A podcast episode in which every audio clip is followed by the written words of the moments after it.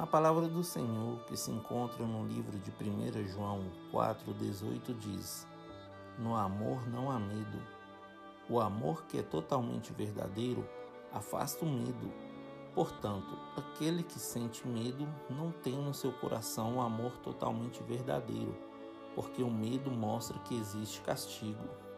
Olá, meus irmãos, a paz do Senhor.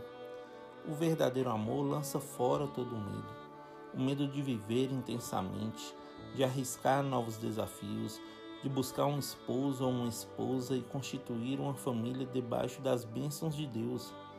Aquele que tem medo não consegue avançar na vida, querido, pois o medo nos aprisiona e nos afasta de outras pessoas. Deus é o verdadeiro amor, e aquele que vive no amor vive unido com Deus, e Deus vive unido com ele. Então, busque conhecer a Deus acima de todas as coisas, que a sua vida vai mudar. Vamos avançar, meu irmão, e não deixe o medo te parar. Amém? Ame a Deus, a família e o teu próximo como a ti mesmo.